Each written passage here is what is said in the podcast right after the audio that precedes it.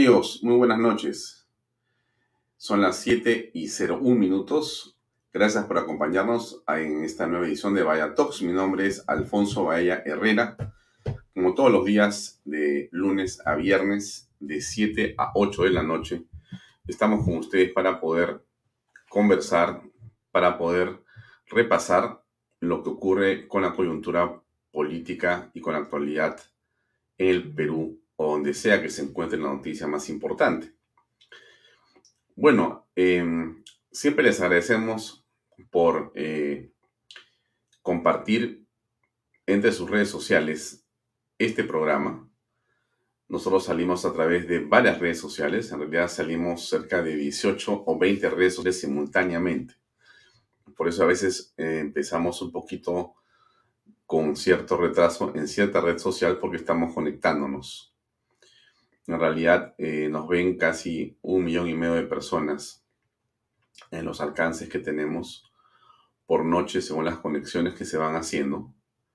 Y este programa también llega, para que todos ustedes, sepan, eh, a través de las redes sociales de Expreso y Expreso.tv.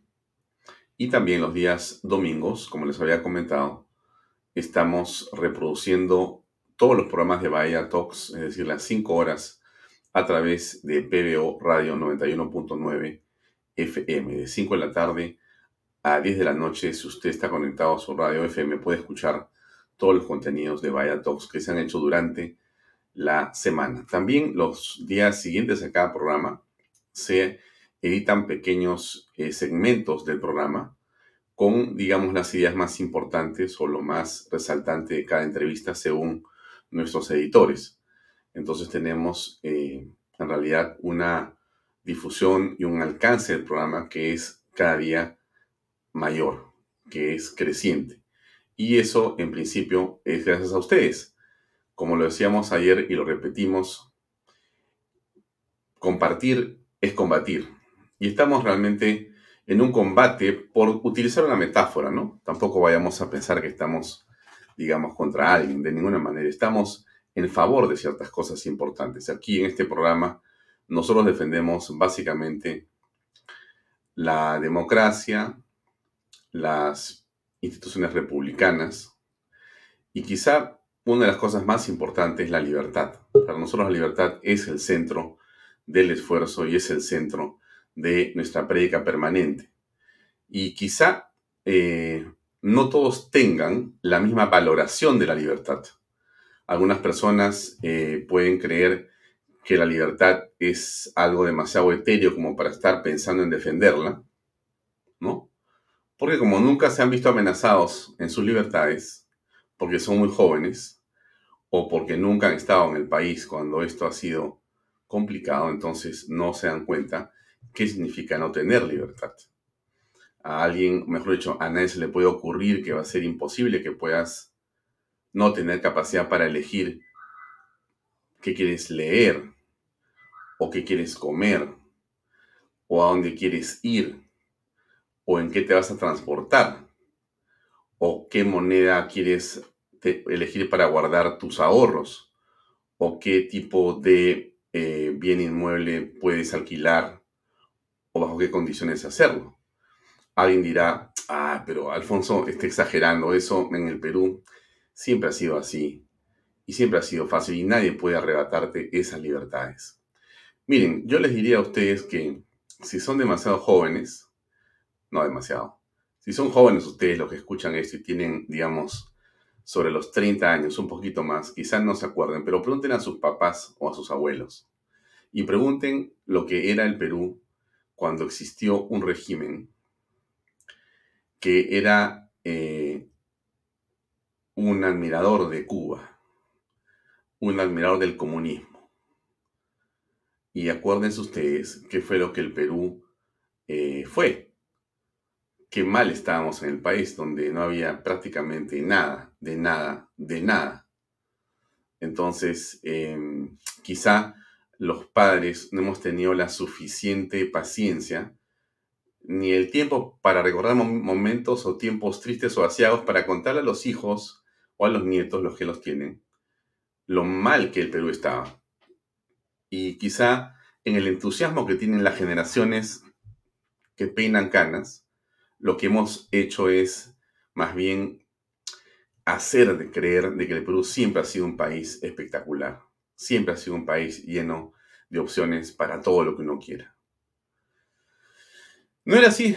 Miren, en el Perú no se podía ahorrar en dólares, no se podía tener dólares en la casa porque te metían a la cárcel.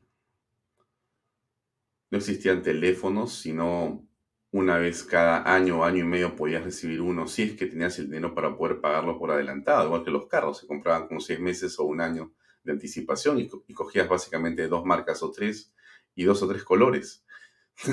Parece increíble recordar eso, pero era así. Había un solo tipo de pan, no habían dos, era un solo tipo de pan. Y la gente no viajaba al extranjero, ¿no? En realidad la clase media no existía. Éramos todos y los que tenían mucho dinero, mucho dinero que, bueno, viajaban al extranjero, pero los demás éramos la clase, digamos, eh, C o D, ¿no? No había una clase B, no había una clase media importante. Todo eso cambió. Eh, cambió por muchas razones, pero una importante razón para ese cambio ha tenido que ver con la Constitución 93. Molesta a quien le moleste, pero es verdad. Esa constitución trajo una serie de cambios en el país que fueron importantes y notables. No solamente fue una constitución que fue eh, votada en un referéndum para aprobarla, 53% de peruanos dijeron que sí a esa constitución, sino que realmente lo que trae como novedad es un eh, modelo a través de la economía social de mercado que permite una serie de garantías para la inversión privada en diferentes sectores de la economía y para, por cierto, la independencia de, y la protección de las inversiones. Pero no solamente eso, ¿no? Agrega una serie de ventajas y una serie de, digamos, sentidos y líneas, eh, digamos, de políticas públicas que modernizan el Estado peruano. En otro momento vamos a hablar de esa, de esa carta magna con más detalle.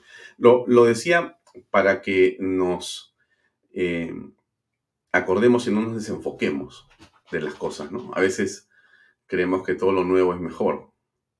No siempre es así. Hace poco hicimos una conferencia con Agustín Laje que nos contaba justamente em, cómo es esto de creer que todo lo nuevo es mejor que lo anterior. Y no siempre es así. Y creemos o consideramos que porque tú tienes el último celular es mejor que el anterior. Y si no estás a la moda con el último, entonces no sirves casi. Y entonces en términos de discusiones de ideas políticas, si no estás con la última constitución, entonces estás con la antigua. ¡Ah! Terrible, qué mal. Pero no es así. Pero eso lo vamos a hablar en otro momento. Esta noche tenemos un invitado eh, muy interesante, muy importante. Porque es un político con mucha experiencia. Él es el mundo del águila. Morote es un hombre con experiencia, es un hombre de acción popular. Vamos a conversar con él largo y tendido sobre el partido político.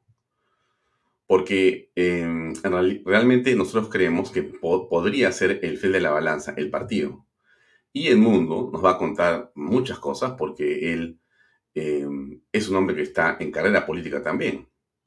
Vamos a conversar con él de varios temas relacionados a lo que pasa con Acción Popular, lo que podría pasar con Acción Popular y quién sabe si podría ser lo que el Perú necesita para poder resolver sus problemas en el corto plazo. Vamos a preguntarle. Pero antes de hablar de eso, solamente déjeme comentar un par de cosas. Una encuesta de Datum hoy día decía eh, o dice lo siguiente, que el 53% de los peruanos consideran que el gobierno de Castillo va por rumbo equivocado. 53%. La desaprobación del mandatario se mantiene más alta que su respaldo. O sea, hay más gente que lo desaprueba que la que lo aprueba. Lo desaprueban 46% de peruanos. 46% de peruanos desaprueban lo que hace el señor Pedro Castillo como gobernante. Para el 49% o casi para la mitad de los peruanos, Sendero está presente en el Ejecutivo. Miren ustedes, ¿ah? esta encuesta es tremenda. La, la, mitad de peruanos piensa que Sendero está en el Ejecutivo. Y Sendero es una mafia de asesinos, de criminales, de terroristas, cuyo líder falleció el sábado pasado. Pero la mitad de la gente en el Perú cree que Sendero está en el Ejecutivo. El 63% de peruanos creen que eh, hay vínculos de algunos ministros con el terrorismo hoy día. Mm. Y frente a una tercera ola de COVID, el 53% advierte que el gobierno no está preparado. No está preparado. Esa es la realidad. Yo creo que las cifras son todavía conservadoras en favor del gobierno, a pesar de que se vean negativas para él. Tengo la impresión que la cosa es mucho peor, mucho peor.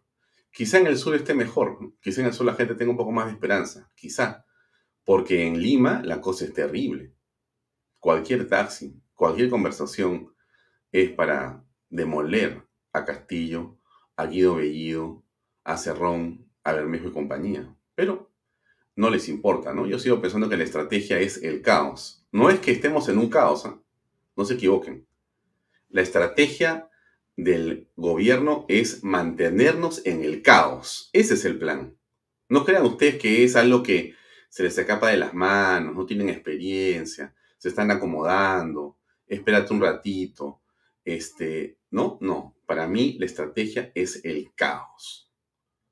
Y lo van logrando, ¿no? Que es un tema que me parece muy importante. Este es el, detalle de la encuesta. No los aburro, por cierto, porque no pretendo que vean cuadros, es lo peor que uno puede hacer siempre, mostrar cuadros. Pero sí, este cuadro me gustaría solamente comentarlo para pasar a la entrevista con el mundo del águila. Miren, Lisandro Bonilla, un pata libre, arroba un pata libre, léanlo porque me parece que es muy interesante, pero este cuadro es súper sencillo. Eh, en las últimas horas, el gobierno, a través del ministro de Trabajo, Em, eliminó a partir del 1 de octubre la suspensión y esta, esto, esto que existía, que era la suspensión perfecta de la actividad laboral, ¿no es cierto? Le decían a la gente, no te despido, esperas, pero continúas con el vínculo laboral. Tienes que esperar a que podamos recuperar las cosas para volver a el trabajo. Mientras tanto, esperas en tu casa, no te puedo pagar, pero en fin, el vínculo laboral no se ha destruido. Por lo tanto, los años de servicio que tienes y todos tus beneficios sociales están ahí interrumpidos por la pandemia. Hay que tener un poco de paciencia para que esto pueda retomarse, ¿no es cierto? Bueno, entonces, miren ustedes lo que dice este cuadro y déjenme comentarlo. Voy a hacerme yo más chiquito para achicar un poquito el cuadro. Espérense, perdón que les diga así, pero ahí está, ahí crece un poquito. Miren. expropio esta imagen que demuestra que los más perjudicados son la medida de eliminación de suspensión perfecta. Son los más pobres. Esos trabajadores ya no tendrán dónde volver, seguirán ganando nada y los emprendedores perderán y sus inversiones y ahorros. Más pobres y miseria. Este cuadro que muestra que la suspensión perfecta para compañías de 1 a 100 personas, de trabajadores me refiero, es en realidad solo el 15%, pero el 83% de quienes tienen suspensión perfecta son empresas que tienen de 1 a 10 trabajadores. O sea que a quién le afecta más la medida que en el Congreso han aplaudido congresistas de izquierda, creo yo, o desinformados o lamentablemente irresponsables. ¿A quién le afecta más esto? 83% se va a verse afectado empresas que son muy pequeñas entre 1 y 10 trabajadores. Eso es lo que, digamos, eh, trae como consecuencia la falta de criterio. Cuando no, cuando no, la intencionalidad manifiesta de destruir otra vez a la clase media del emprendimiento en el país, tal y como lo hizo Vizcarra exactamente como lo hizo Vizcarra. El golpe más feroz que le metió nadie a la clase media de Perú fue Vizcarra y sus acólitos en el MEF. Realmente una barbaridad. Lo dejo ahí para la reflexión. Saco el cuadro. Ya basta de cuadros, basta de números. Disculpen por mostrar estas cosas, pero a veces uno se entusiasma porque hay tanto que decir. Pero en fin, vamos a invitar a nuestro eh, invitado, vaga la redundancia de esta noche, que es el señor Edmundo del Águila Morote, que ya está conectado. Edmundo, buenas noches. Buenas noches, Alfonso. Muchas gracias por la invitación y aquí a tus órdenes. Disculpa la extensión de la introducción, pero era siempre para contextualizar. Pero yo quiero ir de frente al grano contigo porque es la mejor manera de hacer una conversación. Entonces vamos directamente a los temas, a los temas centrales. Em, yo te comenzaría por preguntar alguna cosa directa. Me parece que tú estás en alguna especie de campaña política, de gira proselitista o de algo por el estilo, porque me da la impresión que te han visto o yo te he visto, he escuchado que estás en alguna suerte de gira por el país. Eh, eh, ¿Se puede saber o eso es secreto?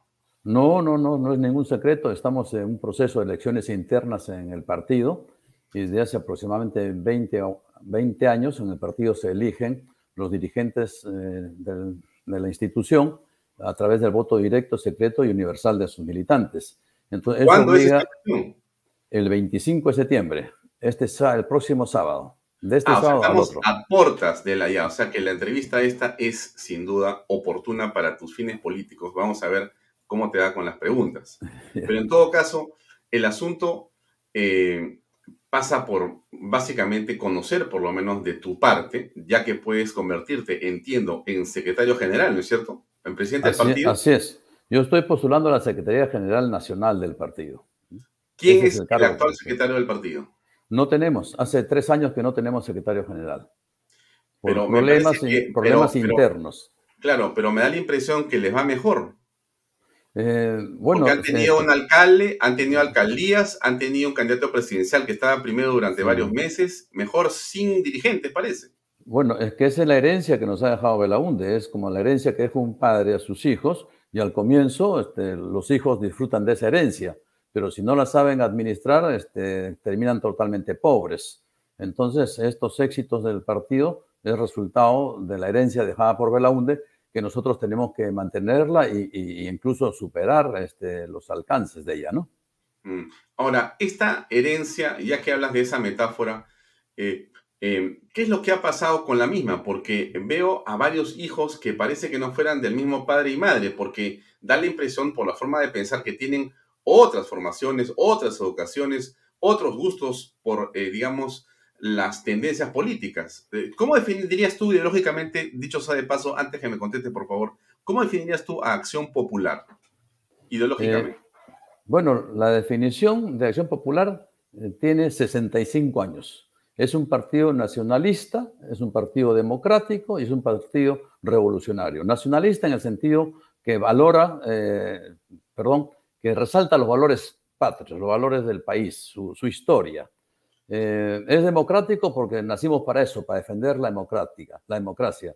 Y, es revolucionario en el sentido que está eh, trabajando por reformar estructuras en ese entonces que eran este, inapropiadas y que siempre eh, había que atenderlas para llegar a lograr o, trabajar por una sociedad justa.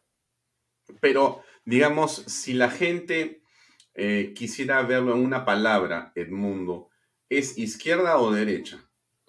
Bueno, Belaunde siempre se negó a, decir eso porque no aceptaba eh, esas posiciones porque esas posiciones son estáticas, son ajenas esas posiciones son extremas, eh, la, izquierda y a la derecha son, son posiciones opuestas extremas. Nosotros, si se quiere, somos un partido de centro, pero que no está estático en el centro, que va hacia adelante. Ya, pero ahí me parece que entramos justamente en el problema del país, pues, porque tienes a sectores de la población que me da la impresión que reclaman una postura clara con respecto a los temas fundamentales. A ver, un par de preguntas para ubicarnos. Por ejemplo, tú con respecto del el aborto, ¿estás en favor o en contra? Yo en lo personal estoy en contra. El partido no tiene, eh, no tiene una posición fijada eh, este, como institución, una política fijada al respecto, ¿no? Con respecto del matrimonio entre dos personas del mismo sexo, ¿estás a favor o en contra? Eh, bueno, dependiendo de lo que se entiende matrimonio. Si se entiende matrimonio como el de formar una familia y, tener hijos que podrían ser adoptados, eh, no estoy de acuerdo. Si se entiende como matrimonio el, acuerdo entre dos personas para convivir juntas, bueno, es su libertad, es su derecho y no hay ningún problema al respecto. ¿Tú te consideras eh, progresista o conservador? No, yo me considero progresista. Yo por, eso abracé desde eh, mi juventud el Partido Acción Popular, porque Belaúnde fue un hombre progresista, fue un hombre que hizo cambios fundamentales en el país desde el punto de vista social y desde el punto de vista económico. Eh, ¿Has escuchado la palabra caviar? ¿Te suena a algo? Eh, sí, es una palabra muy usada para un poco, si te quiere decir, yo defino, muchos han definido al caviar aquel que piensa con la izquierda y cobra con la derecha. Eh, ¿Cuál es tu definición de caviar? Eh, es una persona que quiere pensar por lo demás en sentido izquierdista, pero lleva una vida de derechista. ¿Tú lo ubicas en algún espectro de, digamos, los sectores políticos? Es decir, para ti, ¿un caviar sería progresista o un caviar sería conservador o ni, ni, ni conservador ni progresista? Un caviar es un oportunista es un oportunista. Interesante, interesante posición. Ahora, ¿cómo aprecias la conducta del presidente de la República? Por ejemplo, el presidente en medio de em, la muerte del señor, por decirlo de alguna manera, ¿no? Del criminal terrorista, Aymel Guzmán, el señor presidente tomó la decisión de viajar a Cajamarca y ausentarse de lo que significaba su presencia y su definición y su mensaje y su una locución, etcétera, ¿no es cierto? O sea que el presidente decidió como ponerse de perfil frente a un hecho de esta importancia, ¿no? Da, dado lo sanguinario de la, eh, eh, del accionar de Sendero Luminoso y de su cabecilla, Aymel Guzmán. ¿Qué opinas de esa digamos, eh, e, e, evasión del presidente Pedro Castillo? Bueno, eh, se percibe, se percibe que no quiere hacer un deslinde claro con Sendero. Eh, mientras él no haga ese deslinde claro con Sendero, mientras no marque la línea de separación, sin duda este, va a seguir generando desconfianza y dudas en la población. Y eso afecta no solamente eh, eh, la apreciación que la población pueda tener, sino que afecta la sensibilidad del país desde el punto de vista económico. Y, eso nos está generando problemas, por ejemplo, con el tema inflacionario, el dólar se está cada vez disparando más hacia arriba, el sol, el sol se está devaluando, entonces vamos a entrar en una crisis ya de inflación. Y quienes pagan las consecuencias cuando hay una crisis de inflación es precisamente el pueblo, los más pobres. Eh, el eh, primer ministro Guido Bellido Ugarte ha señalado que en realidad este asunto de la inflación y de la subida de precios es culpa de las empresas y de la derecha. ¿Tú piensas lo mismo? Bueno, eh, él, dice eso porque sin duda las empresas invierten y al invertir generan riqueza y esa riqueza, genera una estabilidad económica, un desarrollo económico y social. Pero esas empresas para invertir necesitan seguridad, necesitan confianza. Mientras no tengan esa confianza, las empresas van a dejar de invertir. Entonces, sensiblemente, eh, se va a percibir eso en, la moneda, en la devaluación del dólar, del sol. Eh, Edmundo, si yo eh, te preguntara en una encuesta en la calle, ¿usted considera que el gobierno de Castillo es bueno, regular o malo? ¿Cómo contestarías tú? Bueno, yo, yo diría que no, no haría una calificación en ese sentido. Yo lo que diría es que no, está, no ha estado preparado para el cargo que hoy cumple, que hoy cumple. Eh, y eso no, no tiene que ver nada con una formación profesional, intelectual, porque en la historia del Perú existen presidentes de la República que no han terminado la primaria como, no terminaron la primaria como Ramón Castilla, yo sin embargo está considerado entre los mejores presidentes que ha tenido la historia republicana. Bueno, o sea que tú no estás, digamos, dentro del grupo de personas que creen que estamos con un rumbo equivocado. Eh, yo, yo sí creo que estamos con un rumbo equivocado, por eso digo, él no está preparado para el cargo que está ejerciendo. No, una cosa es no estar preparado, no estoy preparado, pero otra cosa es estar con un rumbo equivocado. O sea, si te pregunto por eso, bueno, regular o malo, tú me dices ninguno de los tres. no, no, no, no es ninguno de los tres. A ver, eh, mi respuesta estaría por el lado de, de, malo, sin duda, ¿no? Porque te estoy diciendo, no está preparado. Y si no está preparado, no puede fijarse un norte. Pero él sí se ha fijado un norte. El norte que se ha fijado el gobierno es llevarnos por el lado de la izquierda, por el control total, absolutista, ¿no? Y este, el entregar posiblemente dádivas a, transitorias a la gente, empobrecerla, para que cuanto más pobres sean, más necesiten del Estado y así entrar en una espiral de caída del, país. ¿Tú te sientes representado y orgulloso de tu bancada, Acción Popular en el Congreso, que más bien le dio la confianza al gabinete?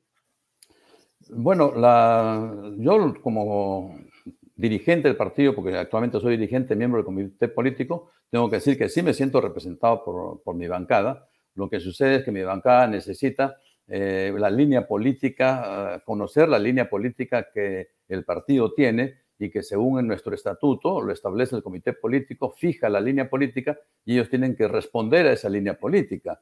Es, y... es curioso que me digas que un congresista de Acción Popular elegido no conoce la línea política del partido por el cual ha sido elegido. No, es que la línea, la línea política, eh, el, partido tiene una línea política clara, eh, marcada por su doctrina, su ideología y, y, su programa, que fue elaborado por Fernando Belaunde. Pero sobre los casos coyunturales, el partido va fijando la línea política según se van presentando los casos. ¿no? Entonces, pero hoy no hay quien fije esa, esa, línea política actual. En la época del presidente Belaúnde, él se reunía todas las semanas o cada 15 días con el grupo parlamentario y fijaban la línea política sobre los temas que se debatían en el Congreso. Bueno, hoy pero ellos... Sí, me queda, me, queda, me, me queda un poco preocupado porque lo que percibo de tus palabras es que más bien los que no tienen el rumbo son la bancada de Acción Popular, porque si no tienen fijo una agenda política, entonces evidentemente los que no tienen rumbo son los populistas en el Congreso. Bueno, a ver, eh, insisto, la, la, línea política la fija el, el comité político en función a, a, la coyuntura. Hay una ¿Hay línea política político? general, hay una ¿Hay línea política general histórica, ¿no es cierto? Es, es, es, una línea política general histórica, la defensa de la Constitución, la democracia, la justicia, esto hay una línea política, las libertades, etcétera, etcétera. Pero sobre casos específicos, el comité político debería fijar la línea política al, para los congresistas. Y los congresistas, respetando el derecho de libertad que tienen ellos, ¿no? libertad relativa, no absoluta, tienen que uh, respetar la línea política que le fija en ese instante el comité político. ¿Hay un Entonces, comité político en el mundo?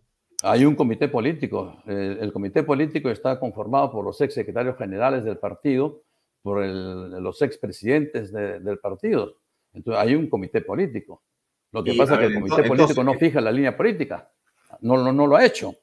Ah, ok. No, no hay... o sea, en teoría, en teoría, el comité político, formado por estas personas que me has comentado, debería fijar la línea sí. política que tiene la bancada, ¿correcto? Ex exactamente. Ah, pero no se ha reunido ese comité político. Eh, no, se ha, se ha, reunido una sola vez, se ha reunido ¿Cuándo? una sola vez.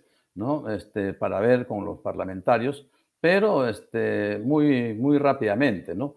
Mm. Eh, tiene que haber una comunicación plena y esto es resultado de qué? Resultado de que no existe dirigencia nacional en el partido.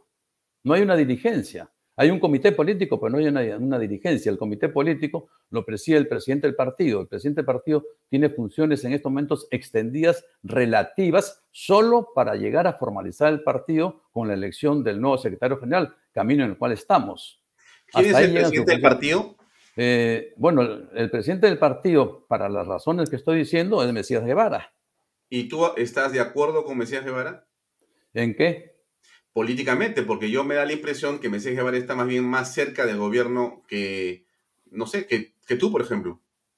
Eh, bueno, son, son apreciaciones. Yo en este momento. ¿O no estás quiero... más cerca del gobierno que Mesías Guevara?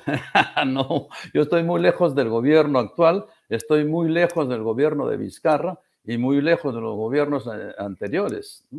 Pero eh, te veo un poco temeroso de criticar a, a Mesías no, Guevara. Es que precisamente estamos en eso, en, en que ¿En mi, el, eh, permíteme unas palabras. eh, mi candidatura se sustenta en la búsqueda de la unidad en el partido.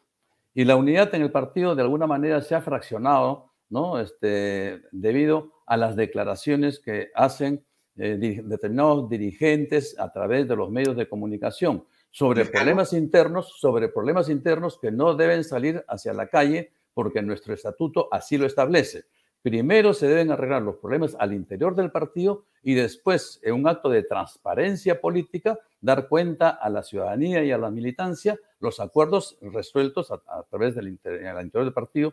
Para eso tenemos un tribunal de honor, un tribunal de disciplina, tenemos el plenario del partido, en fin, hay todos los órganos, tenemos un estatuto que es nuestra constitución y que hay que respetarla. Lo que pasa es que no se respeta cuando se sale a los medios de comunicación y los problemas internos del partido eh, salen a la luz de la calle sin haber sido tratados al interior. Y cada uno, comienza, cada uno comienza a mostrar sus simpatías con uno y sus antipatías con otros, lo cual está totalmente mal para los fines del partido. Mm, ¿Ibas a votar por Lescano, por Johnny Lescano? Yo he, llegado, yo he votado por Lescano. Ah, en, las elecciones, en las elecciones internas no he votado por él, he votado por el mundo del Águila Herrera, ¿no? que es mi hijo, pero después, elegido él, he tenido que votar por él, porque él era el representante de Acción Popular. O sea, se confunde, ¿no? Se dice que es el candidato, el candidato no es solo, el candidato representa un partido.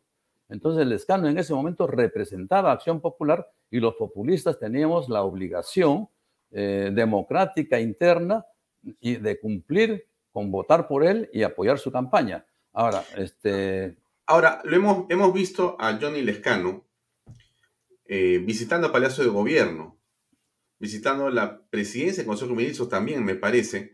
Eh, ¿Él va a título personal o a nombre del partido político? No, esas visitas sin duda han sido visitas personales, no han sido visitas a nombre del partido político. Mm, ¿Te incomoda eso?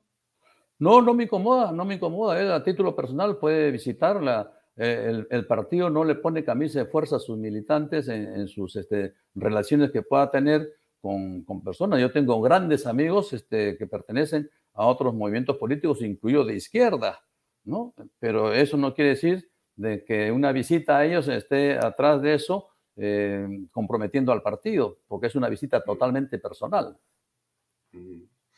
Claro, ¿no? Porque eh, de todas maneras, el eh, grupo de Acción Popular votó por la confianza, ¿no? Votó por la confianza. Ese es un tema también que tiene varias aristas, ¿no? Si tú hubieras sido secretario general y miembro de esa comisión política, ¿les hubieras dicho de ninguna manera votan? no, yo como secretario general dirigiría el debate y tendría que escuchar la opinión de de los otros eh, miembros del, comité ejecutivo. pero tú, eres un político con mucha experiencia. está bien, pero entonces ahí, casualmente, ahí quiero llegar, ¿no? Fíjense, eh, en estos momentos, lamentablemente, la estabilidad del, Congreso de la República está en una situación de peligrosa, vamos a verla de alguna manera. Eh, lo que se busca a través de la aplicación equivocada, pero con precedentes nefastos dejados por Vizcarra, es eh, eh, llegar a tener dos censuras, dos, ¿sí? dos censuras, dos situaciones de que no se entrega la confianza y se disuelve el Congreso. Entonces, hacer, seguir y pisar ese palito es riesgoso para la estabilidad del país y para el propio Congreso. Eh, si al gabinete no se le da la confianza, ellos van a poner otro más radical, más radical que el actual. Y tampoco le dan la confianza, entonces viene la disolución del Congreso. Se disuelve el Congreso y se tiene que elegir nuevos, nuevos representantes. Entonces mm. entramos en la misma, en la misma situación del gobierno de Vizcarra. El Perú en crisis y en, un desgobierno total y absoluto. Eh, eh, el mundo, cuando concertamos esta entrevista, yo buscaba una foto tuya en Google y más bien vi un montón de fotos tuyas con don Fernando Belaunde, con el arquitecto Belaunde. Me parece que tú eras eh, cercano o por lo menos has tenido una relación de cercanía estrecha con el expresidente. Sí, sin duda, yo he tenido el honor de estar al lado del presidente Belaunde eh, durante los últimos 20, 25 años muy cerca de él. Mm. Y, yo de él he aprendido y, muchas cosas de las decisiones que tomo las hago pensando eh, qué hubiese hecho el presidente Belaunde habiéndolo conocido yo como era en esas circunstancias. Y yo estoy convencido que el presidente Belaunde no caería en el juego político, porque finalmente este es un juego político, no, no caería en el juego político de propiciar eh, dos eh, votos eh, en los cuales no se entrega la confianza y la disolución del Congreso. Eso es atentar contra la estabilidad del país. Mm. Ahora, el señor Edgardo Francisco Freddy Salas Neira, que siempre ve el programa, nos pregunta algo directamente. Dice, señor del Águila, ¿cierto o no cierto que el escano no era de la simpatía del arquitecto Belaunde? No, no es cierto. No es cierto. No es cierto. El Lescano no ha tenido relación con Belaunde. Ah, habrá, conversado, habrá, conversado muy pocas veces con Belaunde. Lescano, llegó al partido eh, invitado por los militantes de Puno, él vivía en Puno, para que participe en las elecciones eh, para el Congreso. Eh, salió elegido este, congresista y una vez elegido congresista se inscribió en el partido y ahí se mantenió en el partido y ha sido varias veces congresista.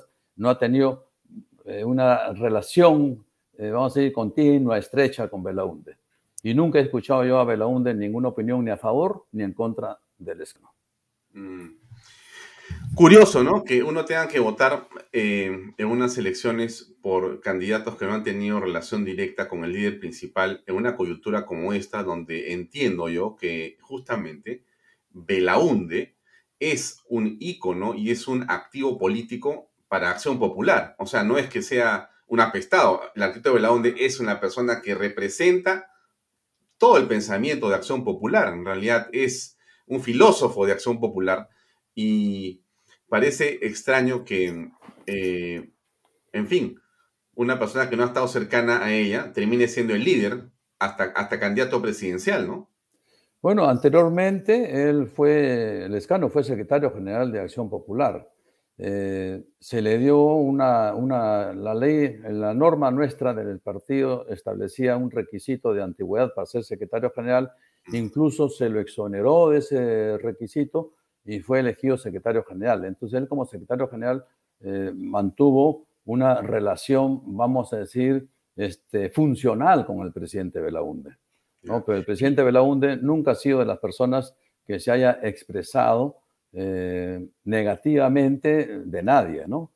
Y no creo que lo hubiese hecho tampoco del el coronario Lescano. Sí. Eh, em, no, sé si es correcta la información que nos ponen en las redes sociales sobre que el señor Lescano es asesor de la bancada de Acción Popular. Bueno, eh, yo no puedo decir ni sí ni no al respecto. No, no, no, estoy, no estoy al tanto de si es asesor. Al igual de la información que mantienes tú a través de las redes de que es asesor, esa es la misma información que tengo yo, pero no, no, no he recibido la comunicación directa ni de quién lo ha contratado como asesor, ni del mismo corregidor Lescano diciendo que sea asesor.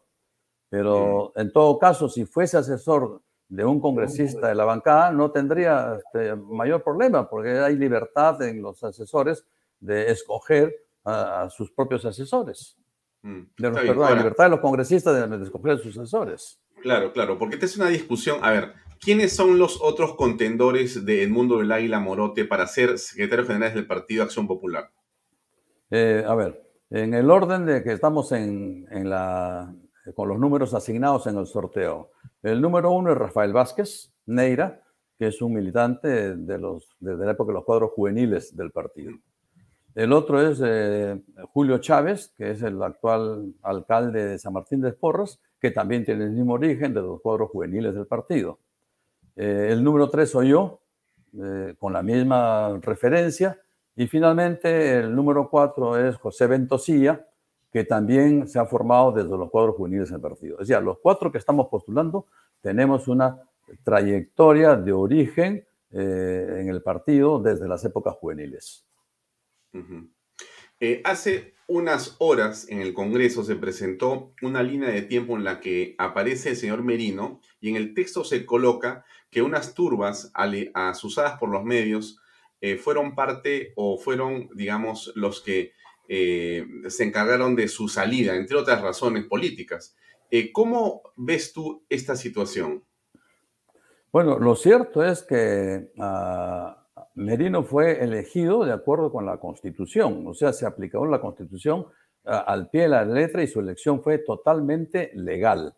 Eh, pero durante la elección aparecieron unos pequeños reclamos en la calle que se movilizaron, lógicamente hay colectivos que se mueven eh, inmediatamente y algunos medios de comunicación comenzaron a publicar eso y a repetirlo y a repetirlo y a repetirlo. Entonces fue como una ola, una ola que fue creciendo, como una bola de nieve que fue creciendo hasta que llegó el punto en que se presentó una crisis ya de riesgo en la vida. Murieron dos personas, no se sabe quiénes este, finalmente son los responsables de esa muerte. Pretendieron echarle la culpa al corregionario Lescano de esa muerte. Él ha escrito un libro que se llama El verdadero este, golpe, el auténtico golpe, donde aclara todas esas situaciones. Entonces, eh, ha habido una injusticia con Manuel Merino. ¿Quién crees tú que dio el verdadero golpe? El verdadero golpe lo dio Vizcarra, sin duda. No tengo la menor duda. La menor duda. Porque, eh, insisto, me dio la impresión que Mesías Guevara estaba muy cerca de Vizcarra. ¿O es una impresión equivocada? Eh, bueno, yo no, no, no, puedo opinar sobre este, percepciones, ¿no? Eh, en, la, en, la, explicación de las percepciones, si nos ponen a cinco personas a ver un mismo, un mismo movimiento de, de, gente, cada uno va a ver distintas cosas porque ve lo que quiere ver. O sea, eso lo registra en la mente. ¿Y tú qué quieres ver cuando te pregunto, te pregunto por, por Mesías Guevara en la época de Vizcarra? ¿Qué quieres ver tú? No, yo, yo quiero ver este, que cualquier cosa que haya, si hubiese que eh, hacerlo, será al interior del partido, pero yo eh, fuera del partido, me disculpas tú, pero no voy a dar ninguno de valorativa eh, sobre los dirigentes ni militantes del partido, porque entonces estaría yendo contra el concepto fundamental de mi campaña, que es en la búsqueda de la unidad, y con eso estaría yo incrementando los argumentos para la división del partido. Yo lo que quiero es buscar la unidad. Ahora, buscar la unidad no significa tampoco el, cruzarse de los brazos y ponerse un espadarapo en la boca. Buscar la mm. unidad significa eh, usar las normas que tiene el partido al interior y eh, usar este, el diálogo, los análisis tenemos un, tendremos un secretario de disciplina que actúa como fiscal. Si hay que hacer acusaciones, él las hará, conjuntará las pruebas y las enviará al, al tribunal de disciplina que actúa como poder judicial y resolverá. El, el, secretario general en ese caso lo que hace es simplemente respetar los órganos del partido. ¿Para qué? Para mantener la disciplina al interior. De lo que sí estoy convencido es de que es necesario restaurar la disciplina en acción popular. Y no hay disciplina cuando se sale a los medios de comunicación precisamente a hablar mal de los propios correligionarios, cosa que yo no puedo hacer porque estaría yendo contra mi propia prédica. Claro, pero, a ver, para insistir en el tema, eh, el mundo, em, la democracia, eh, por cierto, se fortalece con el debate político. Y el debate político por más que busques la unidad, que es lo que yo entiendo se produce después del debate político, también requiere una confrontación de ideas.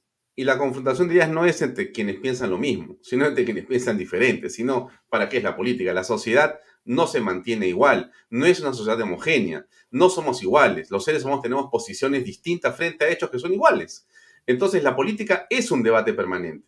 Entonces cuando yo te pregunto con respecto de Mesías Guevara, no estoy discutiendo al señor Mesías Guevara la persona, porque me merece, me, merece el menor de los respetos, como el descano, como todos. Me estoy refiriendo a la acción política, al debate político, a la confrontación de ideas políticas. No me refiero a la persona, sino al político, ¿no es cierto? Entonces, cuando yo te pregunto eh, por esa posición tuya con respecto de Mesías Guevara, tú me dices, no me corresponde decir nada porque eso es a la interna, ¿no? Buscamos la unidad.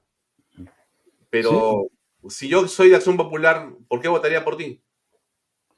Por mí, porque yo voy a restituir la disciplina en el partido, porque yo voy a hacer que los errores que se cometan, eh, los militantes, faltando los estatutos del partido, faltando al, reglamento de, disciplina, eh, sean atendidos por el tribunal correspondiente, que es el tribunal de disciplina, se sancione si haya que sancionar. Pero nosotros no debemos sacar a la calle a la luz de la calle los problemas internos antes de haberlos resuelto al, interior.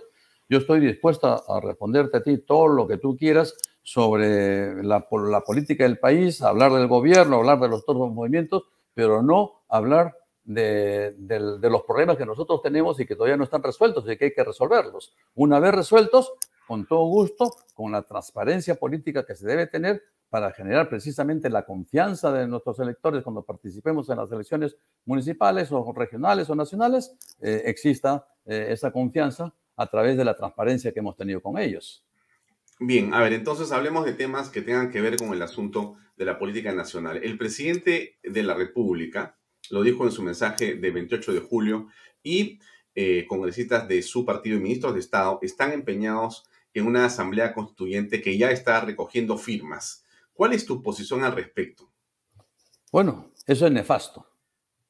Es totalmente nefasto, antidemocrático. Se quiere eh, atentar contra la Constitución y contra la democracia. Eh, se quiere hacer lo mismo que se ha hecho en Venezuela, lo mismo que se ha hecho, eh, se ha aprobado en Chile ya una, una constituyente. ¿Para qué? Para ajustar la Constitución a los intereses de los grupos radicales. Y eso significa perder libertades en el Perú. Eh, Belaunde ya le preguntaron en alguna oportunidad qué le parecía que se haga una asamblea constituyente. Él dijo precisamente esa palabra. Sería terrible, nefasto. Mm. Mire, me pone acá Carlos Jiménez algo que le repregunto así a boca de jarro. Mesías Guevara como Lescano son rojetes.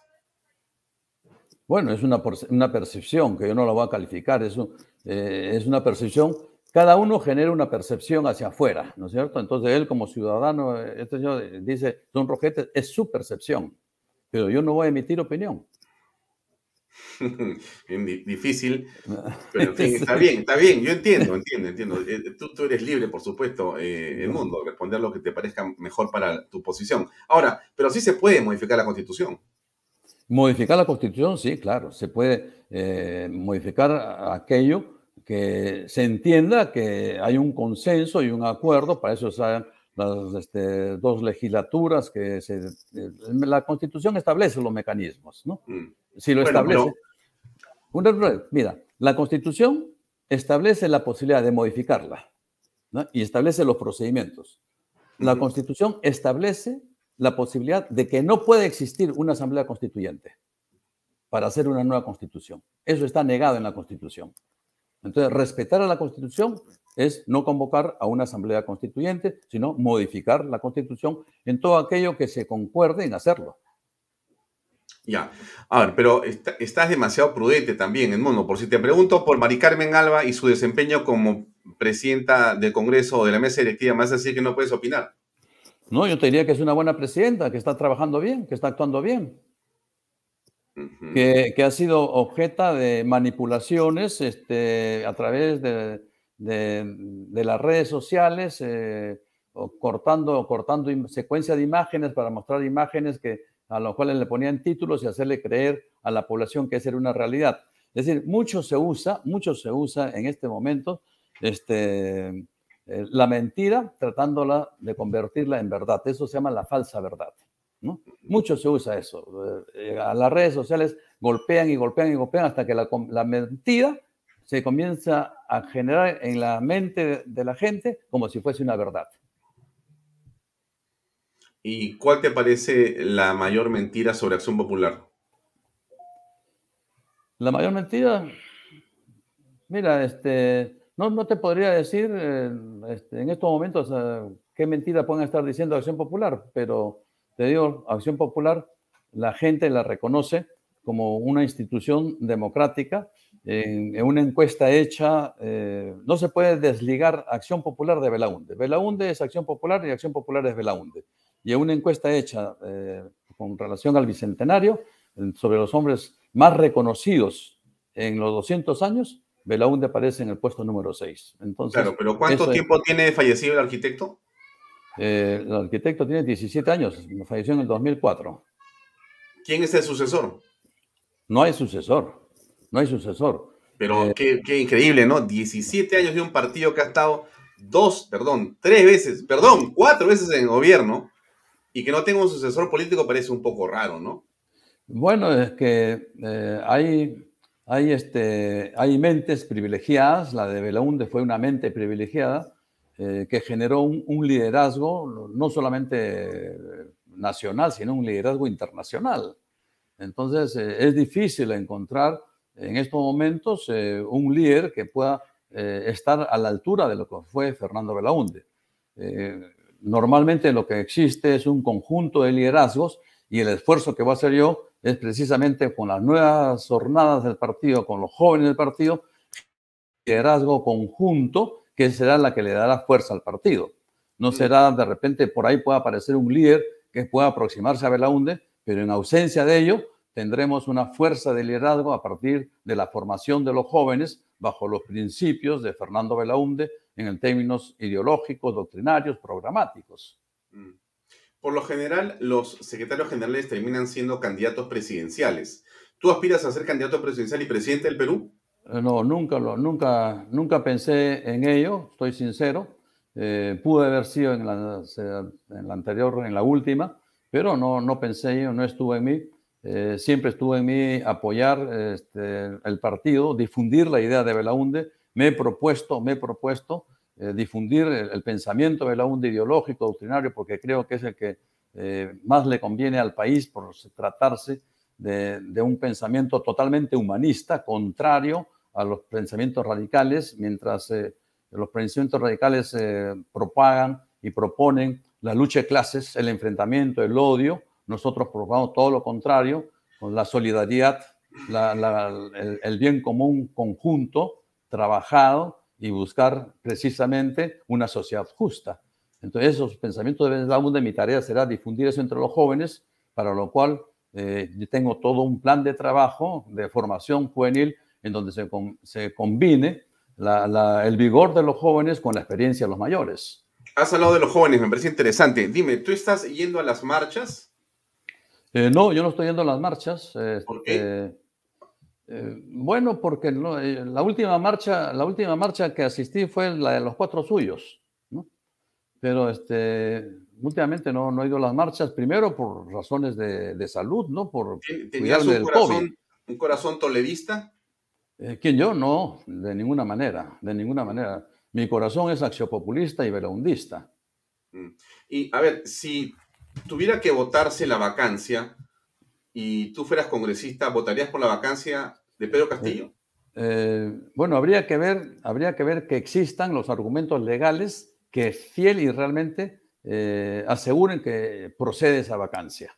¿no? Si, fuese, si, si fuese así, yo votaría por la vacancia, pero sobre, sobre una apreciación dudosa que dé lugar a, que vaya al Tribunal Constitucional el reclamo y el Tribunal Constitucional, como ya conocemos sus acuerdos eh, anteriores, va, este, de repente votaría en contra, entonces, ¿para qué hacerlo eso? Pero si hay pruebas contundentes, irrefutables, sí tendría que hacerlo. Mientras no existe eso, hay que, hay que seguir, vamos a decir, cargando la cruz. Claro, ahora, por eso, eh, eh, pero ese es justamente el tema central, ¿no? Si tú vas a, los, a, los, a las marchas y a esos mítines, que no tienen un partido político, es gente sin partido, ¿no? Lo que escuchas es vacancia, Bacara Castillo. Tú, si te paras en un estrado delante de todas esas 10.000 personas, ¿qué le vas a decir? ¿Es relativo lo que piensan? Bueno, yo no sé qué tan ilustrados estén los jóvenes o los que, quienes asisten a esas marchas sobre los procedimientos que hay que seguir para vacar al presidente. No, no, no, este, creo que no hay una información precisa y apropiada y muchas veces eh, es lo que se llama la teoría de las masas, ¿no? Por acción de masas ellos eh, actúan colectivamente, pero en el fondo las cosas hay que hacerlas. Si nosotros estamos hablando de justicia y de democracia, pues la ley tiene que ser aplicada de acuerdo con sus normas y, hay que fundamentar adecuadamente, apropiadamente, eh, tener los argumentos necesarios para solicitar una vacancia. Tú en la actualidad, Edmundo, tú crees como el 68% de peruanos que el gabinete está formado por personas que están simpatizando o tienen vínculos con Sendero Luminoso o no? Yo creo que sí. Yo creo que sí. ¿Y eso no es una razón suficiente para una vacancia? No, no, porque es una percepción. ¿Te das cuenta? Entonces ahí está el tema. Tenemos que separar la percepción de los hechos comprobados. Claro, pero a ver, en el caso de Sendero, te, a ver, concretamente, ¿no? A ver, nombran a Maraví que tiene antecedentes y acusaciones por ser y haber actuado eh, en atentados terroristas, por senderista.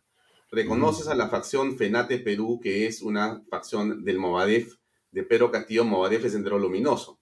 Reduces el presupuesto del OBRAEM, donde está el narcoterrorismo. Cambias las leyes de, los encierros eh, más estrictos de los terroristas para sacarlos a las prisiones comunes. ¿Eso no son evidencias? Eh, son, vamos a decir, no, son, no son evidencias que estén probadas y demostradas y que vayan, hayan sido eh, atendidas por el Poder Judicial. Si el Poder Judicial eh, considera que alguien ha hecho por lo menos, por decir, apología al terrorismo y la ley sanciona la apología al terrorismo, entonces el Poder Judicial debería haber resuelto ese tema. Una última pregunta y terminamos. Pues no, no, te quiero martirizar más. No, no, no, eh, no me martiriza en absoluto. No, no, pero ya tenemos que acabar, lamentablemente. Y un gusto tenerte en mundo. En otro momento, con mucho gusto. Pero una pregunta chiquita. Eh, ¿La política se hace sobre percepciones o sobre realidades? La, política eh, se hace primero sobre, depende de qué, de, qué aspecto de la política, pero la política se hace sobre, sobre realidades, ¿no? Pero esas realidades tienen que ser interpretadas. Eh, uno, uno ve que existe injusticia, es una realidad, ¿no es cierto? Y sobre esa injusticia uno hace una propuesta política. Si uno ve que hay pobreza y llega a un, pueblo que no tiene agua, no tiene luz, los niños eh, menores de 5 años mueren en promedio más que en otras regiones del Perú, es una evidencia muy clara. Entonces, eso es una injusticia. Entonces, sobre eso se hace la política. Muy bien. Y sobre eso se hacen las propuestas. Sí, te agradezco mucho por tu paciencia y por tu tiempo. No, qué ocurrencia. Este, y por soportar esta batería de preguntas incómodas por momentos, pero con mucho cariño y mucho respeto además. ¿ah? Gracias por la entrevista. Muy amable. Yo te agradezco, yo te agradezco a ti y muy buenas noches. Gracias, ¿ah? Gracias, muy bien. Adiós. Bien, amigos, fue Edmundo del Águila Morote, que es candidato a la Secretaría General de Acción Popular. Tremendo cargo el que puede tener en sus manos el invitado esta noche. Gracias por acompañarnos. Es viernes, nos despedimos hasta el día lunes. El domingo, por si acaso, hay misa con el Padre Gaspar y a continuación viene el Padre Gaspar con su programa eh, que no se lo debe perder. Gracias y muy buenas noches. Gracias por acompañarnos.